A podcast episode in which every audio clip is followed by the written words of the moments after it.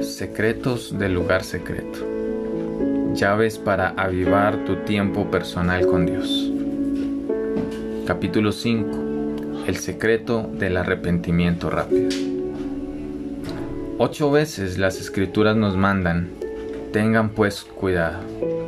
Éxodo 19:12, Deuteronomio 4:23, 11:16, Jeremías 17:21, Lucas 17:3, 21:34, Hechos 5:35, Hechos 20:28.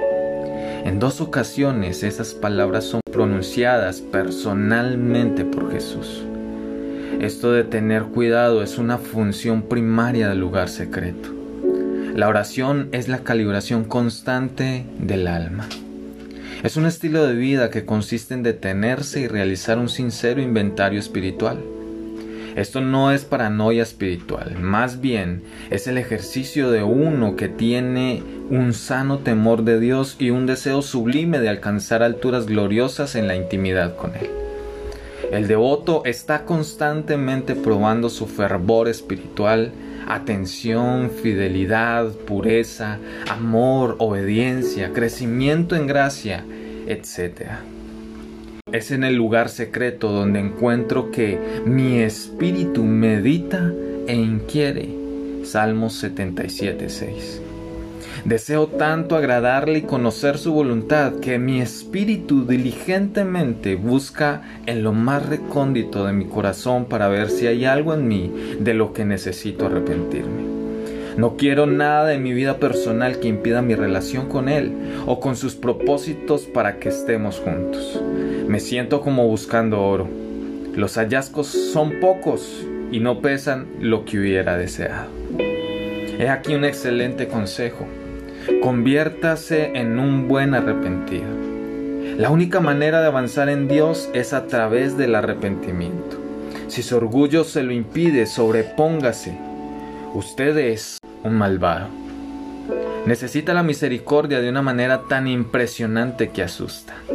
Despierte y domine el arte del arrepentimiento.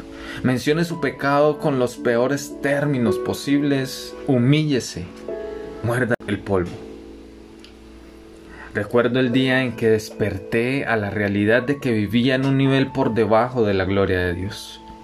Lo vi leer la historia de Jesús en que multiplicó los panes y los peces para cinco mil. Cuando Jesús alzó la vista y vio una gran multitud que venía hacia él, le dijo a Felipe, ¿Dónde vamos a comprar pan para que coma esta gente?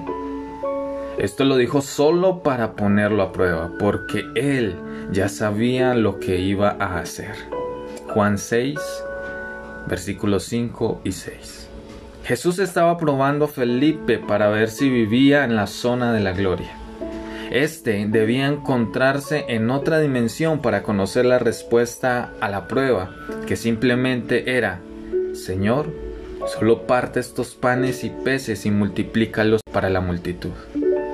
Felipe no aprobó el examen porque sus pensamientos estaban un universo por debajo de los de Jesús. Isaías 55:9. Entonces, lo vi tan claramente. Fracasó prácticamente cada día en la prueba de Felipe. Estoy tan atado a mis perspectivas terrenales que soy casi inconsciente de la dimensión de la gloria en la que Jesús vive. Puedo afirmar con seguridad que, separado de la gracia de Dios, nunca puedo alcanzar la excelencia de su gloria. ¿Necesito arrepentirme continuamente? Acertó. Amado, oro para que pueda obtener el secreto del arrepentimiento radical y rápido. Este abre los canales a la íntima comunión con Dios cuando se encuentre en un lugar secreto, apresúrese a confesar su incredulidad y dureza de corazón. No haga que Él le mencione el tema. Póngase rápido de acuerdo con Él al dirigirse al lugar. Cuando hablo de arrepentimiento en este capítulo, no me refiero a pecados como la mentira, la fornicación, el robo, las maldiciones, la pornografía, el odio, las borracheras o el no diezmar. Estos son tan obvios que ni siquiera necesitas la convicción del Espíritu Santo para saber que estás en desobediencia. La palabra de Dios en relación a esos pecados es evidentemente clara. La sinceridad y una conciencia limpia ni siquiera se asoman hasta que nos tratamos con esa clase de pecados evidentes. No, no estoy hablando sobre pecados obvios, sino de arrepentirnos de nuestras iniquidades. Ellas son las faltas ocultas que no vemos, los residuos malvados de nuestra naturaleza caída que destiñe la estructura de nuestros pensamientos, motivos, sentimientos, reacciones y deseos. Están envueltas en muchas áreas sutiles de la pecaminosidad, como el orgullo, la rebelión, la incredulidad, la envidia, el egoísmo, la ambición y la codicia. Todos tenemos bolsillos ocultos de iniquidad y necesitamos la ayuda de Dios para verlos. No puedes arrepentirte de algo que no ves, por lo tanto, Él te ayudará. Dios tiene muchas maneras de traer nuestras maldades a la superficie, donde podamos verlas, y ellas están resumidas bajo la metáfora espiritual del fuego. ¿Cómo lo hace? Es el tema de este pasaje. A pesar de todo, el fundamento de Dios es sólido y se mantiene firme, pues está sellado con esta inscripción. El Señor conoce a los suyos. Y esta otra, que se aparte de la maldad todo el que invoca el nombre del Señor. En una casa grande no solo hay vasos de oro y de plata, sino también de madera y de barro, unos para los usos más nobles y otros para los usos más bajos. Si alguien se mantiene limpio, llegará a ser un vaso noble, santificado, útil para el Señor y preparado para toda buena obra. Segunda de Timoteo, capítulo 2, versículos 19 al 21.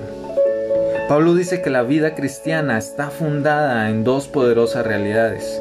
Cristo nos conoce y nos apartamos de la iniquidad cuando la vemos. Mientras está en el lugar secreto meditando en la palabra, Dios usará el fuego de las circunstancias, mezclado con el de aquella, para revelarle sus faltas escondidas. Mientras contempla su perfección y su belleza, repentinamente se verá en una luz completamente nueva. Sentirá su aceptación incondicional a pesar de su debilidad y también su firme compromiso para moldearlo a la imagen de Cristo. En ese momento estará parado en el umbral de una maravillosa oportunidad, la de abrazar el rápido arrepentimiento.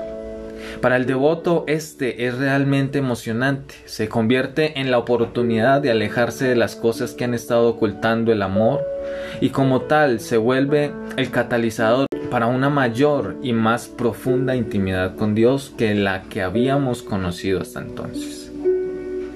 Cuando nos arrepentimos rápidamente de esas cosas que la palabra de Dios está revelando, experimentamos la complacencia del Padre de manera palpable. La luz de su faz, tocando nuestros corazones, realmente nos hace sentir su deleite ante nuestra sensibilidad. Al arrepentirnos de, nuestras iniquidades, que el fuego trae a la superficie, estamos realmente comparando oro refinado en el fuego comprando oro refinado en el fuego. Apocalipsis 3:18. Un modelo consistente de rápido arrepentimiento hará que nos volvamos un vaso de oro o de plata, útil a los nobles propósitos del Maestro. Los que se resisten a aquel no necesariamente pierden su salvación, pero no pasan de ser vasos de madera o de barro. Son útiles para el Maestro solo en propósitos sin honor en una gran casa hay también necesidad de destapar baños y juntar la basura. La seguridad del pasaje anterior es clara. El arrepentimiento rápido de la iniquidad nos permitirá progresar hacia propósitos más nobles en la gran casa de Dios y profundizará nuestro entendimiento de la relación con Él. Dios les bendiga.